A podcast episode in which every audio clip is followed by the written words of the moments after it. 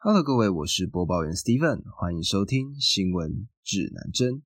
今天要跟各位报道的是一则睡眠与喝酒相关的报告。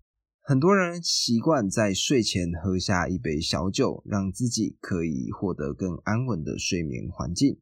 但是其实呢，喝下酒精这样子的过程，并不会让你的睡眠得到显著的提升，而且长期来看。它会对我们的身体造成不好的影响。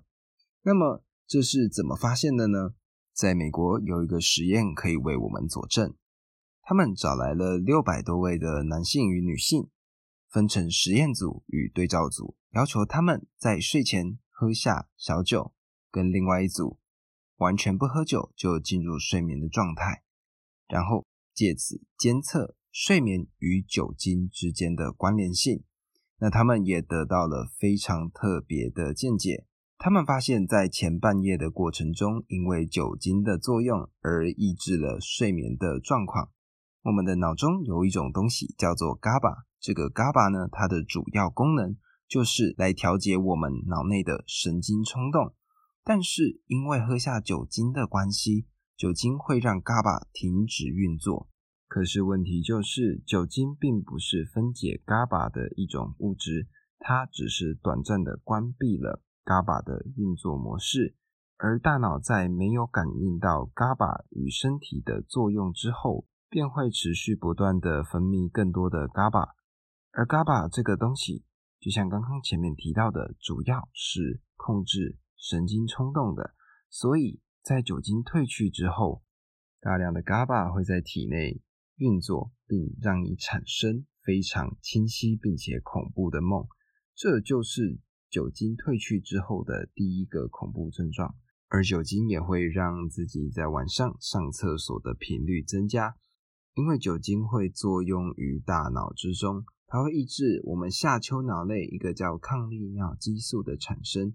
而这抗利尿激素呢，它主要就是会让我们不会那么想尿尿。那么有酒精的出现，就会导致上厕所的频率因此而增加。所以这也是为什么喝酒会让我们频繁的起来上厕所的原因。第三个喝酒的状况，可能你不会意识到，但是跟你同床共枕的人会因此感到非常大的困扰，那就是打呼。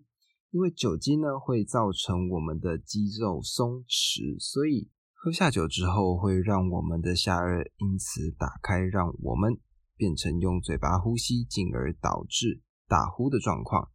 那么如果有患有阻塞性的呼吸暂停的人，则要更加避免的摄入酒精，因为喝下酒精之后会导致肌肉的松弛，进而出现气管塌陷的状况。严重的人可能会因此丧失生命。那么，在这项研究报告之后，专家也提出了他们自己的见解。最多的见解就是，酒不可以搭配安眠药来做使用，因为这样子会导致更多不可以预测的状况发生。那么，要怎么改善因为喝酒而造成长期上的睡眠状况呢？专家指出，可以试图。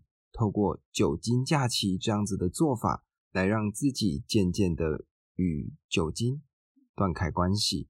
那他的做法呢，就是透过两个星期的戒酒期间，让自己渐渐的与酒精断开关联。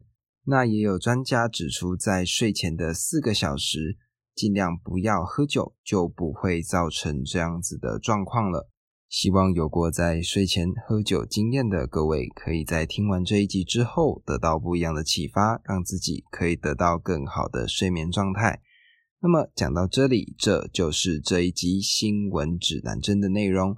欢迎各位在下方留言，并留下五星好评跟我互动，也欢迎追踪我的 Instagram 账号，我的 IG 账号是 C O M P A S S 底线。N E W S，那么今天的节目就录到这里啦，我们下期再见。